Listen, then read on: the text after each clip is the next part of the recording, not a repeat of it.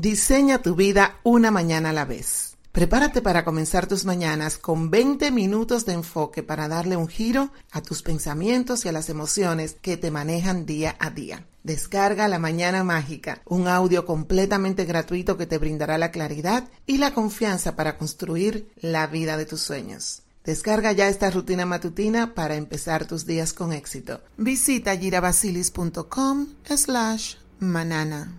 Hola, bienvenido de nuevo a otro episodio de La Empresaria Espiritual. Soy su anfitriona, Gira Basilis.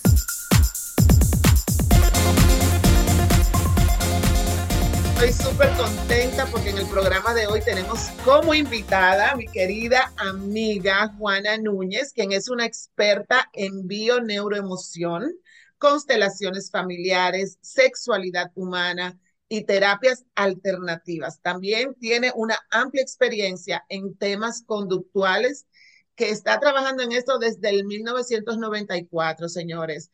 Juana es dominicana, es una compatriota y es la fundadora de Amarte, un enfoque integral que busca la armonía entre el cuerpo, la mente y el espíritu. Y eso es lo que realmente todos estamos buscando. Actualmente, eh, Juana realiza charlas, talleres, conferencias motivacionales en comunicación afectiva. También trabaja con la bioneuroemoción y constelaciones familiares. Me encanta, Juana, que, estés acompañándonos en este momento tan importante eh, energéticamente como, como estamos ahora eh, llevándonos a una nueva dimensión cuando hablamos de, la parte energética al ser humano, eh, la ascensión del planeta, cómo nosotros estamos despertando a quiénes somos realmente como seres humanos, cómo nos conectamos unos con otros y cómo nuestros sistemas de creencias nos afectan en, nuestro andar en la vida, en nuestras limitaciones, no solamente las creencias limitantes, sino que también hay creencias potenciadoras. Sin embargo, como que el ser humano está creado para enfocarse en lo que le falta y no en lo que tiene. Y esos temas lo hemos conversado anteriormente. ¿Cómo estás? Cuéntanos qué nos traes en esta nueva etapa. Gracias, Gira. Yo feliz de poder acompañarte. Eh, me siento honrada de ser parte de este espacio. Yo amo comunicar y estaba pensando que debo hacer alguna celebración porque son 30 años que cumplo comunicando ininterrumpidamente. Y, Ay, yo quiero, yo quiero ir a la celebración. y hay que seguir comunicando, así que agradezco esta oportunidad que tú me das para poder seguir con estos temas y publicarlo a la gente. Mira, con todo esto de la energía que tú hablas, muchas personas les escuchamos decir por ahí eh, el mundo se está volviendo loco, o sea, estamos revueltos, no encontramos qué hacer. Por otro lado, tú te encuentras con un grupo de personas que dicen, estamos en un cambio importante, el mundo está creciendo, la gente se está volviendo más espiritual. Entonces tú dices, ¿por dónde vamos? ¿Por este lado o por este lado? Todo orden está precedido por un caos. Y estamos viviendo en un momento muy importante, por lo menos para mí, en mi experiencia de vida, lo que he podido como comunicadora estar pendiente de las noticias, de todo lo que ocurre en el mundo durante muchos años y ver que en la actualidad se conjugan ambas cosas. Antes las personas se preocupaban y cuando tú hablas de que tengo muchos años trabajando con temas conductuales, es porque desde el principio, desde el inicio de mi carrera profesional como comunicadora, lo, lo más importante para mí fueron los temas conductuales. Así que me dediqué a leer, a estudiar y a invitar científicos y profesionales que pudieran aportarnos a la conducta de una manera de que mi show de televisión no fuera en vano, sino que de lo que yo hacía podía dejar en la gente un comportamiento distinto. Para mí, el comportamiento es básico porque transformamos vida. El solo hecho de cambiar una creencia cambia una actitud, cambia una manera y cambia un resultado.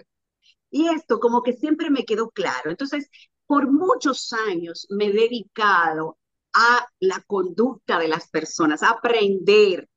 recuerdo que me sentaba en los parques solo a ver cómo se movía la gente, cómo se peinaba, cómo se vestía, cómo actuaba. Para mí eso era algo como tan lindo, tan grande, tan distinto. Cuando yo puedo ver esto, como tú me lo preguntas, y ver a las personas en este momento de la humanidad que nos están bombardeando desde las redes sociales, las películas, los temas, el ver a los varones, a las hembras, eh, cómo le ponemos una etiqueta a todo, cómo queremos controlarlo todo, cómo queremos que eh, mi vida tenga resultado como yo quiero, porque el otro se comporte de una manera. Todo esto hace que nos sentemos, que respiremos. ¿Y tú sabes qué? Que nos veamos humanos, que sintamos humanidad. Para mí, lo básico está ahí. Ni siquiera se trata de de dónde tú vienes, ni la costumbre de tu barrio, ni la costumbre de tu gente, ni lo que está ocurriendo en un sector de México o de Colombia o de República Dominicana o de cualquier otro país latinoamericano que nos une el idioma. No se trata ni siquiera de lo que está ocurriendo en las grandes potencias con el cambio en la alimentación y en los medicamentos, que nos bombardean de tóxico por todas partes, en todos los sentidos, lo que tocamos, lo que saboreamos, lo que olemos, lo que sentimos, todo, todo está contaminado desde, desde eh, un, tratamiento de pelo hasta lo que me tomo y, el agua mineralizada que yo creo que estoy tomando y que es bueno para mi cuerpo. O sea, eh, aparte de la cantidad de información y noticias que contaminan nuestra, nuestro cuerpo, es esta está determinado y estudiado que cada reacción de tu cuerpo, a cada cosa que tus sentidos tienen contacto y te hacen reaccionar, esto tiene también un, un tóxico en tu, en tu organismo y esto enferma a las personas. Entonces vivimos, estamos bombardeados. Ok, de aquí, ¿qué podemos hacer que lo primero sea ser humano? Y ahora, eh, eh, una, voy a, hacerte una pregunta que me está viniendo en este momento. En este momento tan importante que estamos nosotros como seres humanos, evolucionando, despertando, dándonos cuenta de nuestra propia humanidad y del realmente el propósito por el cual estamos aquí, sale la inteligencia artificial para suplantar de cierta forma lo que nosotros como seres humanos hacemos. Sí. Cuéntame tu, punto de vista desde cómo nos podría afectar a nosotros la inteligencia artificial en nuestro desarrollo como seres humanos y en nuestro crecimiento como seres humanos, en la parte eh, de conexión como seres humanos espiritualmente buscando un desarrollo más amplio. ¿Cómo nos va a afectar? ¿Cómo tú lo, lo podrías ver? ¿Cómo tú lo percibes? Mira, primero te voy a responder como comunicadora.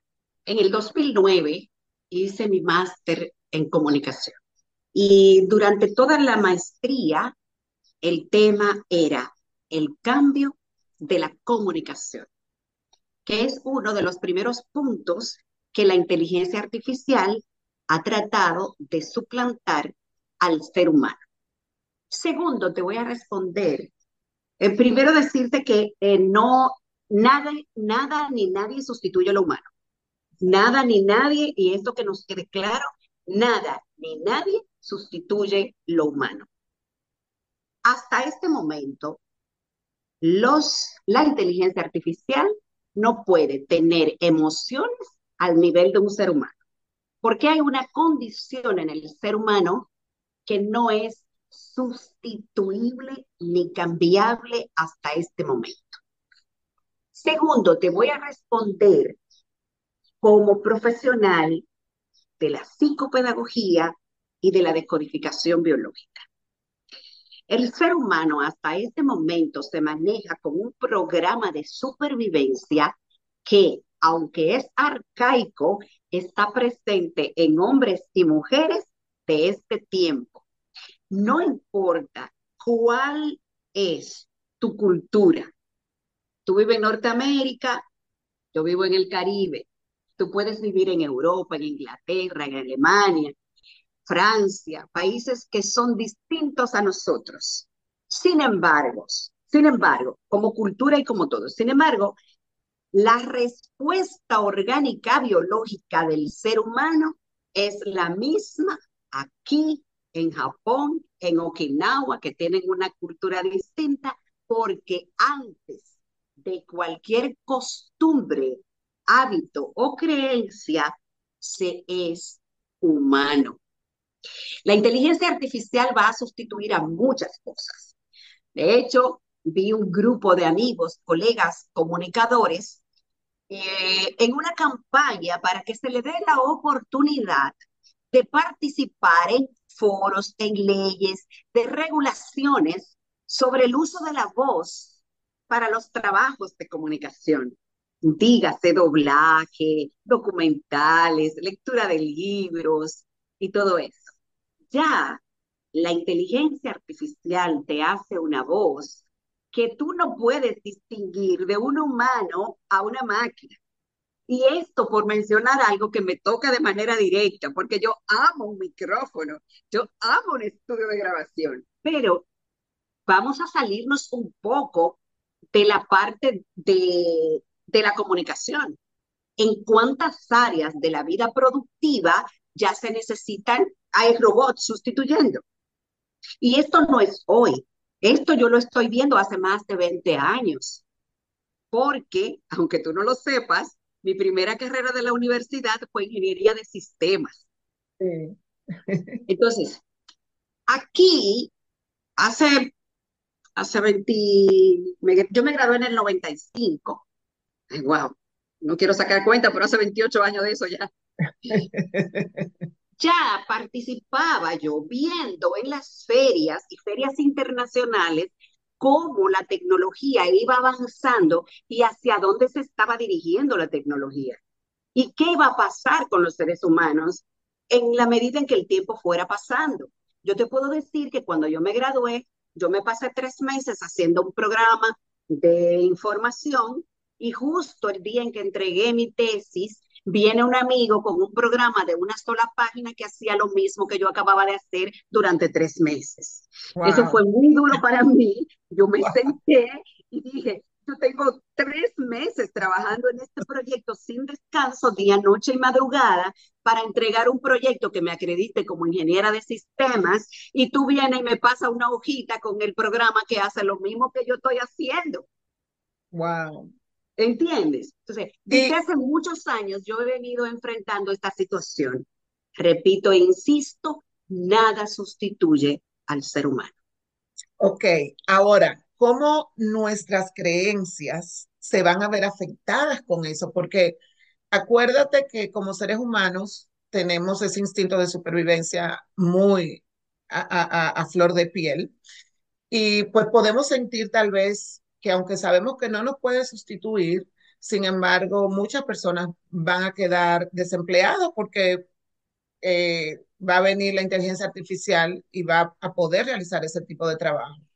Entonces, ¿cómo eso nos va a afectar en la parte de nuestras creencias limitantes? Nos está afectando ya actualmente en, en esa parte donde tenemos tal vez mucho temor, donde tal vez no vemos posibilidades para avanzar, cómo nosotros podemos enfrentar eso de una manera positiva y crear nuevas posibilidades, porque así como tú nos compartes, nada puede sustituir al ser humano. Sin embargo, yo, yo de la forma como lo veo, es que esto nos puede empujar más a buscar nuestro real propósito de vida.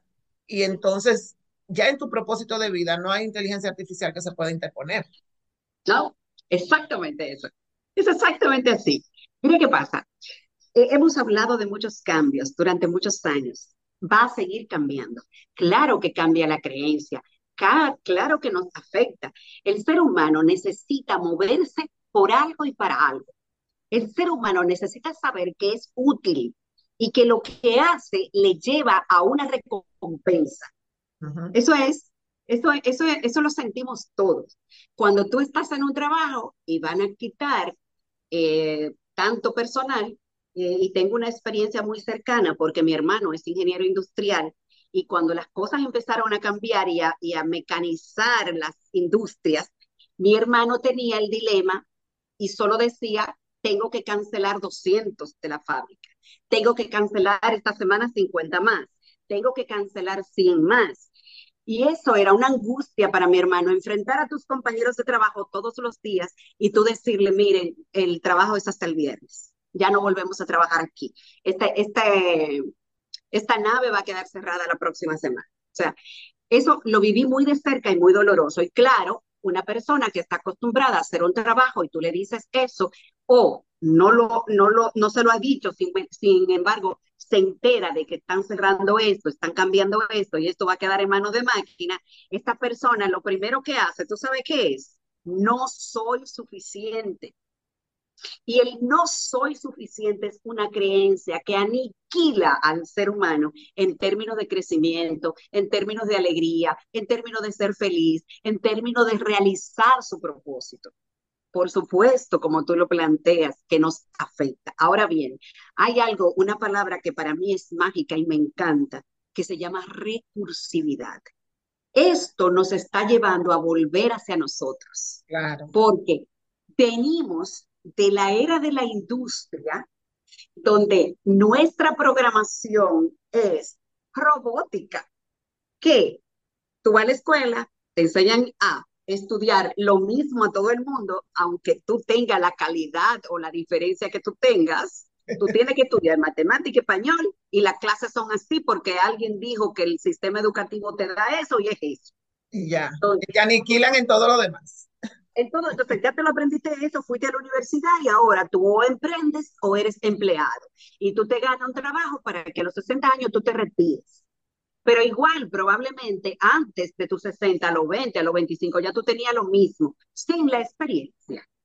Entonces, esto nos está haciendo volver a nuestra humanidad ¿sabes qué? A conectar con la tierra, a conectar con las personas, a vivir con lo básico, a disfrutar de la lluvia, a poner los pies en el suelo y decir, estoy vivo. Y si yo llamo a Gira, Gira me va a resolver porque Gira es una persona con la que yo puedo contar.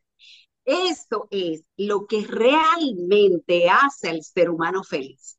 Harvard hizo un estudio recientemente Recientemente no, el estudio se empezó hace muchos años, pero lo han seguido estudiando a las personas que se entrevistaron en aquella época.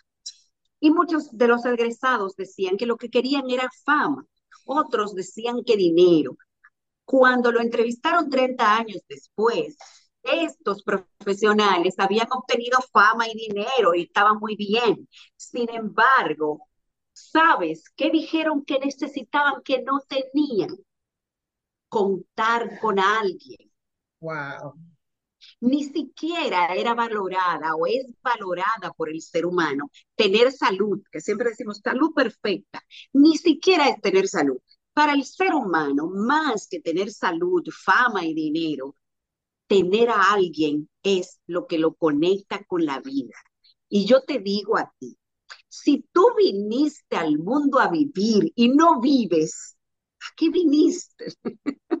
¿A qué viniste? Y oye, suena tan simple y es tan difícil a veces de como de captarlo, de integrarlo y de aplicarlo.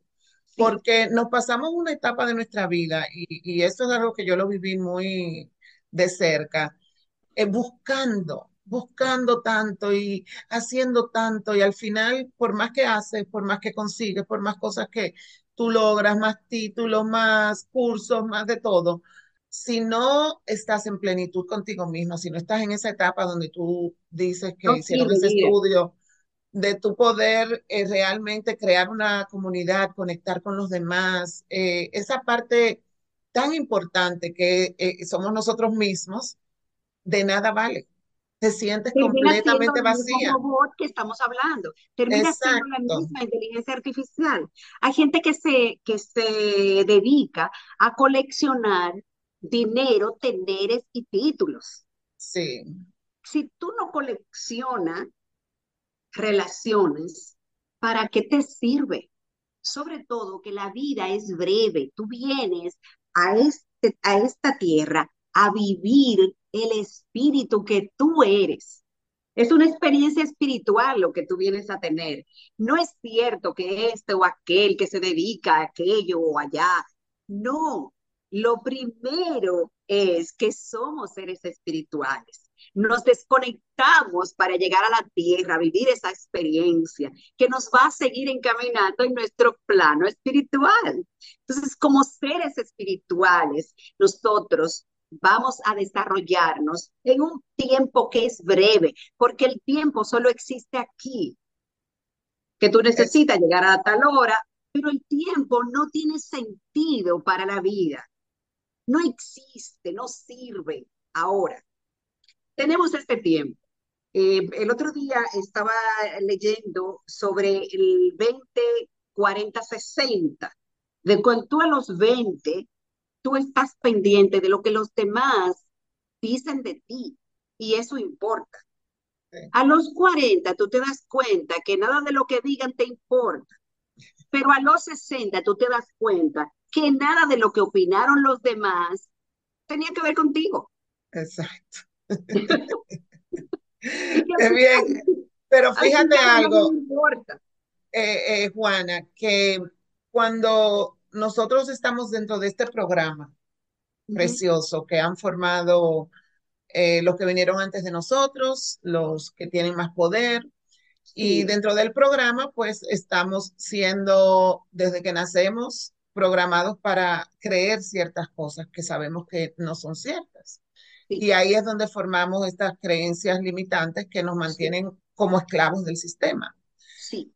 Ahora bien, cuando las personas ya nos empezamos como yo a dar cuenta y estudiar y a prepararnos y vemos que hay algo más y entendemos que hay un espacio donde podemos tal vez romper con esas creencias. ¿Cómo transformar estas creencias afectan? ¿Cómo, cómo, primero, cómo afecta cuando tú transformas tus creencias limitantes a tu entorno, a tu familia, a tu círculo eh, íntimo?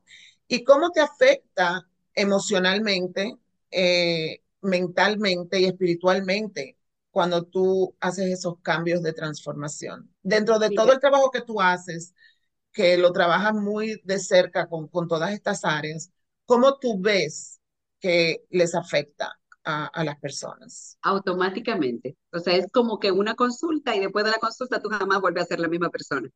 Exacto. Mira, lo primero es que somos una pieza en un gran engranaje cada un, cada movimiento en estas piezas afecta a la otra pieza. Tú dices, hubo personas primero que nosotros. Tú tienes una madre, una abuela, tú eres un pedacito en esta cadena de personas que se han ido disponiendo para llegar hasta que llegas tú. Cualquier modificación en un peldaño de esta en e, un anillito de esta cadena afecta a todos. Los eslabones así, ¿verdad? Esta es una persona. Vamos conectados, vamos conectados en, esta cadena. Así que cuando hay un cambio en, un, en una cadenita de esta, en un arito, todos los demás aros están afectados. Así somos nosotros. Cuando tú cambias una creencia, la cambia tu hija, la cambia tu nieta, la cambia tu madre, la cambia tu abuela, y todo el que quede alrededor que también esté conectado a este sistema. Eso se hace de manera automática. Esto no es que lo diga yo, esto está demostrado, esto los científicos lo han estudiado y me encanta de que todos los días salen nuevos estudios que nos permiten entender todo esto. ¿Qué pasa con el cambio de creencia? Cuando tú cambias una creencia a nivel neuronal, se hace una conexión nueva.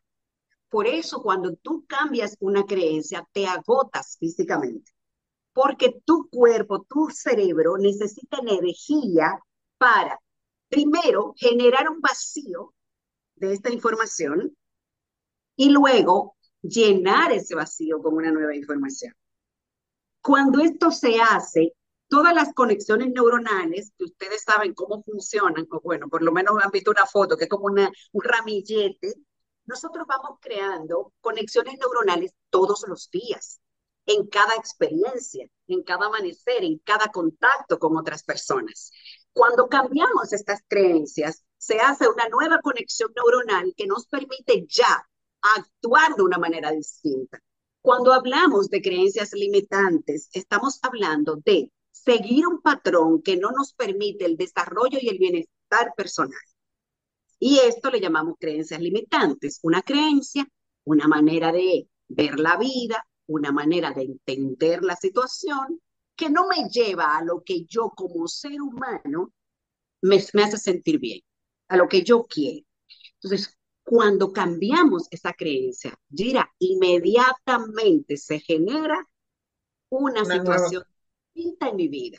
Es tan simple como que yo te diga, mira, pero tú no te has parado a pensar en que tu esposo, por ejemplo, está criado en un país diferente al tuyo. Allá no se come plátano con huevo por la mañana. Tú dices verdad, por decir algo sencillo. Tortilla con Allá se come tortilla y nosotros comemos plátano. Y frijoles. tú dices, pero es verdad.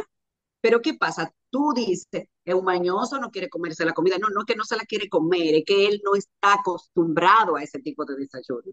Entonces, cuando tú dices, ah, pero es cierto, ya con esa, solo con ese cambio, tú sientes alivio, porque ya tú no quieres que forzar a que él se coma un pedazo de plátano como tú, ni te acompañe en el desayuno con lo que tú quieres, sino con lo que él come. Y otra cosa que, que, como en ese punto el alivio se siente también porque tú te quitas la responsabilidad de que es por ti. La expectativa. También esa es otra, que, que a veces queremos, queremos tomar, eh, coger todo personal. Ah, no, esta persona, el ego es tan grande que todo lo que el mundo hace es por mí. Ah, Mira, que me está mirando mal, es que yo hice esto y por eso reaccionó. Cuando la gente tal vez no está ni siquiera pensando en ti. Mira, voy a aprovechar eh, eh, este tema que empecé a hablar de la pareja para hacer un comentario de una, de una consultante que me llama desesperada. eh, ella quería saber si ella tenía un problema psiquiátrico. porque ella no, no logra eh, como, como integrar lo que le ocurre. Y yo le dije, mi amor, si tú necesitas una evaluación psiquiátrica, debes ir donde un psiquiatra, un médico que te evalúe a nivel neuronal, eh, cognitivo, que hay muchos equipos, ya eso se hace fácil. Ahora yo te voy a decir lo siguiente. es una, una, una niña muy inteligente, muy despierta. ¿Qué está ocurriendo? De que las mujeres somos muy sabias. Una mujer sabia con acceso a educación es imparable. Tú no puedes venir a una mujer con esta sabiduría y más conocimiento a decirle cualquier cosa porque ella se lo sabe e intuitivamente también sabe. ¿Entiendes? Entonces, muchas mujeres hemos quedado atrapadas con hombres que no tienen el nivel de desarrollo ni el nivel de rapidez mental que tiene una mujer. Entonces, nosotras queremos forzar a que el hombre se comporte a la altura de nuestras expectativas, de nuestra reacción, de nuestra intuición, de nuestro conocimiento. Entonces, ¿qué ocurre, mi querida Gira? Que nos estamos quedando en desnivel. Entonces, esta mujer que quiere que este hombre suba su nivel, se frustra porque sus expectativas no se cumplen. Entonces, este hombre que está aquí abajo tiene que romperse para tratar de complacer a esta mujer, que nunca lo va a hacer porque él no puede llegar al nivel de velocidad, que, de sabiduría y de conocimiento que tiene esta mujer. Entonces, aquí las parejas quedan así y eso es una lucha constante y según lo que he leído en los últimos días, esta está siendo en este momento a nivel mundial la primera causa de separación. Y esto está haciendo que las mujeres no tengan compañía y los hombres tampoco tengan compañía, porque no se trata de hablar. Es que si nos desnivelamos, toda la relación se cae. Y tú sabes que ahora me hace, como me viene eh, aquí al presente, que por esa razón pienso que el hombre se encargó de que nosotras las mujeres no tuviéramos acceso a educación, no tuviéramos acceso a entrar en, en, en otros ámbitos que ellos también entran porque tenemos este espacio de verdad que, que, creamos de una manera totalmente diferente, tenemos una intuición mucho más desarrollada. Sí. Y eso no nos hace mejores, sino que somos diferentes. Entonces aquí la parte de la creencia de pensar que estamos en competencia y la creencia de pensar que tenemos que utilizar todos lo, los recursos como mujer y también los de del hombre. De, hecho, eso nos limita al mismo crecimiento y desarrollo personal. Claro. que no fueron los hombres que pusieron esto ni nos limitaron, es que las mujeres ya hacíamos demasiado. O sea, el solo hecho, mira, las mujeres eran las recolectoras. Recolectábamos flores, recolectábamos información de la lluvia, de la tierra, cuidábamos a los hijos, administrábamos el hogar en términos de cómo se distribuía la alimentación. O sea, era un gran trabajo para las mujeres. Las mujeres ir a la universidad era demasiado. O sea, lo que nos incluye al mercado productivo laboral es la industria. Claro, es, cuando vino la guerra. Por todas esas necesidades que el, el, la mano de obra femenina la, se sacó de las casas para apoyar el trabajo. Ok, no había universidades para mujeres. ¿Por qué? Porque el trabajo de las mujeres era la sabiduría. No necesitábamos ir a la universidad para tener el conocimiento que necesitábamos en esa época. En esa época. Claro. ¿Qué hacía la mujer en esa época? Cuidar, curar, comunicar, educar y dar vida. Y eso, Gira, es el trabajo que hoy día sigue moviendo al mundo. Claro, es que eso es lo básico. Eso es lo, que, es lo que mantiene viva la humanidad. Si nosotros la humanidad se termina. No funciona. Yo te voy a preguntar ahora a ti esto. ¿Qué robot va a sustituir una madre? ¿Cuál? Imposible. Mira, ya está incluso estudiado de cómo afecta el desarrollo de un niño que esté cuidado por su madre y que no esté cuidado por su madre. Pero fíjate que, que hablando de eso, y disculpa que te, que te interrumpa, pero viene al tema, eh, tú no sé si has visto que se han creado ahora unas cámaras donde sí. los bebés están ahí desde el feto y, y o sea, eso es un experimento todavía, es un experimento, se entiende que pudiera ser para un futuro, ¿no? Esto todavía no existe. O sea... Yo tenía entendido de, que hay 300 ya niños creados. Eh, no, no, todavía no está ni siquiera aprobado. Eso es eh, más como hacia dónde pudiera ir la inteligencia artificial. Y aquí qué bueno que tú lo mencionas, porque mira, cuando una madre se embaraza, es una relación del hijo y de la madre. Claro, pero también lo tienen en óvulos, tú sabes que lo sacan y lo crean en, fuera del espacio de la madre. Evidentemente, para poder nutrirse como humano debe estar en el vientre de la mamá.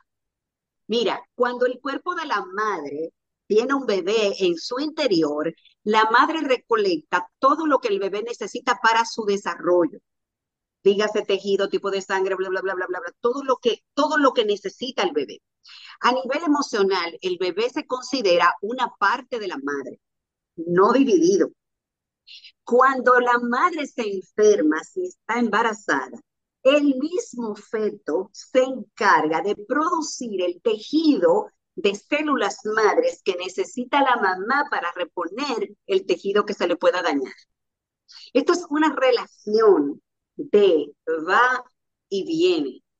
Cuando podemos ver la naturaleza desde esta forma, desde aquí, entonces entendemos que no hay máquina que pueda sustituir al ser humano. Lo que hay en el pecho de una madre no es leche, es tejido. El tejido de una madre no es igual al tejido de la otra madre porque cada madre va a producir el tejido que su bebé, que es único, necesita. Incluso se habla, no tengo eh, datos eh, fehacientes de esto, pero se habla, por ejemplo, en algunos pueblos de la India, de que la madre produce un tejido en su, en su mamas distinta cuando tiene un bebé que cuando tiene una bebé. Oh. Porque el cuerpo de una niña y el cuerpo de un niño necesitan tejidos distintos para su desarrollo. Su cerebro se desarrolla de manera diferente. Su cuerpo necesita diferente tipo de sangre, diferente tipo de músculo, diferente tipo de huesos, tamaños distintos, cantidades distintas. Y la mamá va a producir a partir de la necesidad del bebé. Cuando vamos entendiendo esto, mi querida Gira, entonces volvemos a lo humano y aquí es donde entendemos de que las mujeres están muy bien ir a la universidad. Y a mí me ha beneficiado muchísimo que cuando yo vine a la, a la vida, ya las universidades estaban abiertas para las mujeres. Y agradezco muchísimo a mis padres que hicieron un esfuerzo muy grande para que de Samaná de un campito donde yo nací que se llama Los Puentes, un paraje, se llama Los Puentes del municipio de Sánchez, de la provincia de Samaná, yo llegara a estudiar a nivel internacional con título que me validen en el mundo. Yo se lo agradezco muchísimo porque eso fue una visión de mis padres a pesar de ser campesinos. Y estoy feliz de poder estudiar y me alegra de que las mujeres estén estudiando, pero también he comprendido que yo no necesito ir a la universidad para tener el poder de ser mujer, que es lo que me hace humana, que es lo que me hace comunicadora, maestra, administradora del hogar, que puedo nutrir, que puedo curar. Y eso no se aprende en la universidad. Y estoy muy orgullosa de ser mujer. Igualmente, de verdad que sí, de verdad que el solo hecho de, ser mujer nos, nos trae también con la responsabilidad de que vamos a crear vida, vamos a, sanar, no solamente también eh, nosotras nos sanamos, sino que sanamos a nuestra futura generación, sanamos también cuando, cuando nosotros hacemos el trabajo a nuestros ancestros. Entonces, la responsabilidad con la que nosotros venimos ya está integrada en nuestro ADN. Ya eso es algo intuitivo, es algo que ya nosotros lo tenemos eh, de una manera eh, intuitiva. Nadie nos lo tiene que enseñar ni nos lo tienen que. Y estamos hablando, estamos hablando de nuestra cadena de familia. Eh, yo no sé si tú conoces un experimento que se hizo para ver el ADN de las personas. y, y, tomaron personas de diferentes áreas del mundo eh, geográficamente muy distinta. Sin embargo, cuando se estudió su ADN, todos coincidían en algún punto. Uno tenía sangre del otro, el otro del otro. Entonces, cuando... Todos estamos conectados. Cuando vemos este experimento, ya tú te das cuenta que no es ni siquiera la familia de la que tú desciendes directamente, sino que, que tú que eres Basilis y yo que soy Núñez, estamos compartiendo información. Sí. Y, estamos sanando al mundo completo. Me, me, me pone cuando una persona sana, cuando una persona cambia su creencia que le limita el bienestar, muchas personas van cambiando. De hecho, tú también has oído hablar de el resultado de grandes meditaciones. Sí, claro, eso, eso pasó el, el año pasado, creo que fue en el 2022, ha pasado muchas veces, se ha hecho el experimento de, de, poner a muchas personas en meditación y ver cómo esto impacta fuera del grupo. No, y cómo subió, porque esta vez que te cuento, eh, la, la, escala de, que mide la, la frecuencia energética de la, ajá, del, del, planeta, el, el Schumann le llaman, cómo cambió drásticamente porque habíamos, yo me acuerdo que me unía a esa meditación más de muchos millones de personas orando y, meditando al mismo tiempo, a, la misma, a la misma hora, aunque era cambio de hora. Y cómo subió y se incrementó increíblemente la frecuencia energética del planeta. Entonces ya tú sabes que cada vez que alguien sube su frecuencia, el que está alrededor también sube su frecuencia. Entonces, yo pienso que es un ¿A llamado. Qué nos invitas, ¿A qué nos invitas con esa información tan poderosa, Juana? Mira, eh, eh, la verdad es que esto nos lleva a pensar en soltar a todo lo que hay alrededor y a todas las personas. Dedícate a vibrar alto. El amor, nadie se resiste. Nadie puede resistirse a la fuerza del amor. Esto se ha dicho de muchas maneras, pero cuando tú sueltas a los demás, no es tu familia, no son tus amigos, no son tu compañero de trabajo, no es el que te quedó mal, no es el que te dejó esperando, es tú. O sea, ¿cómo yo tomo esa información para elevarme? Porque cada persona que llega a mi vida viene a aportar un granito de arena para crecer, para que yo pueda crecer. Lo que hay a mi alrededor son almas disponibles a mi favor que me aman para hacerme vivir lo que yo necesito en mi trayecto de crecimiento espiritual. Cuando cambiamos esta sola creencia, Gira, la vida se convierte en algo amoroso. Claro. Y bueno, es, chulo. Es, es maravilloso. Es maravilloso porque te sales del juego de víctima asumes responsabilidad 100% de que todo lo que está sucediendo es para ti, para tu transformación y quien tiene que hacer la transformación. Así es. Eres tú, nadie lo va a hacer por ti. En el libro de Amarte es primero que escribí hace unos años, hay una parte que dice, la víctima no logra bienestar. Nunca. Es imposible.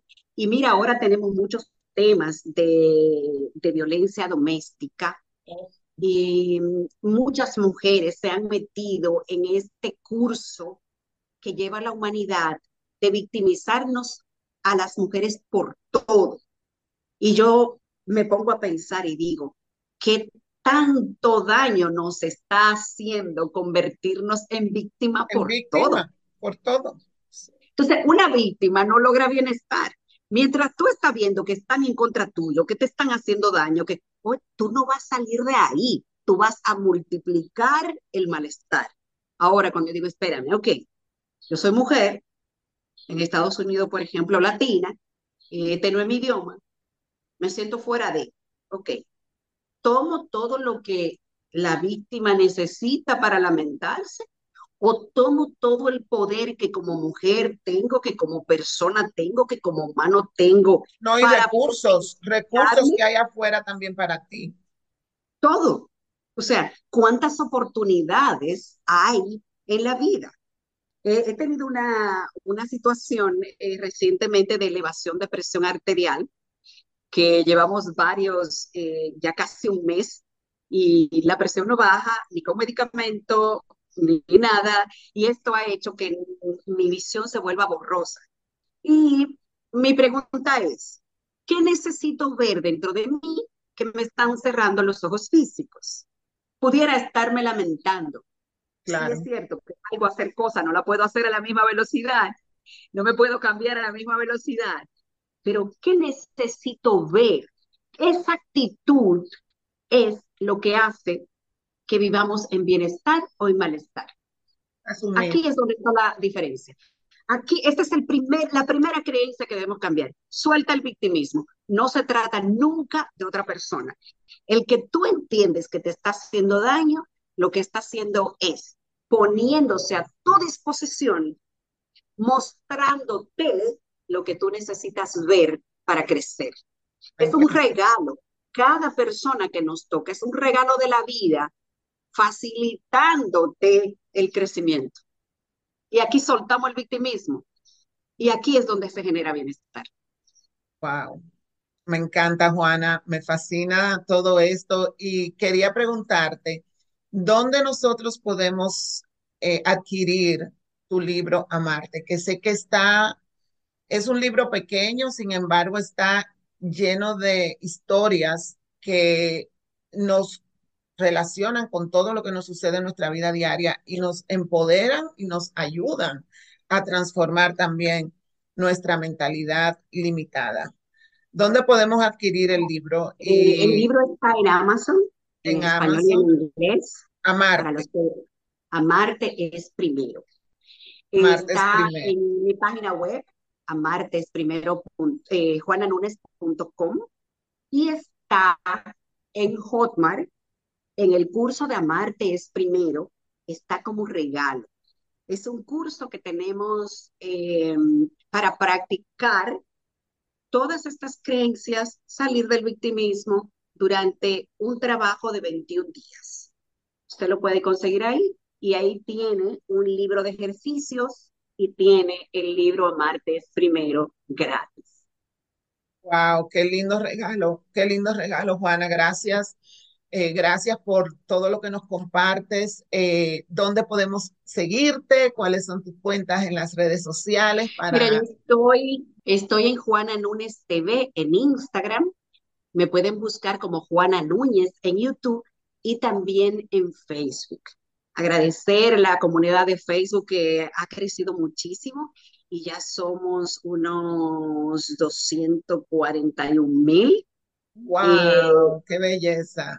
Esta comunidad ha crecido muchísimo, ha crecido de manera espontánea y estoy muy agradecida de las personas que entran, comparten el material, lo ven, lo comentan, lo envían eh, y de verdad que estoy muy contenta y es una, una comunidad que la vida me ha regalado para poder, y aquí vemos otra, otro punto, eh, soy presentadora de televisión de, toda, mi, toda mi vida profesional, sin embargo la televisión cambió, Gira.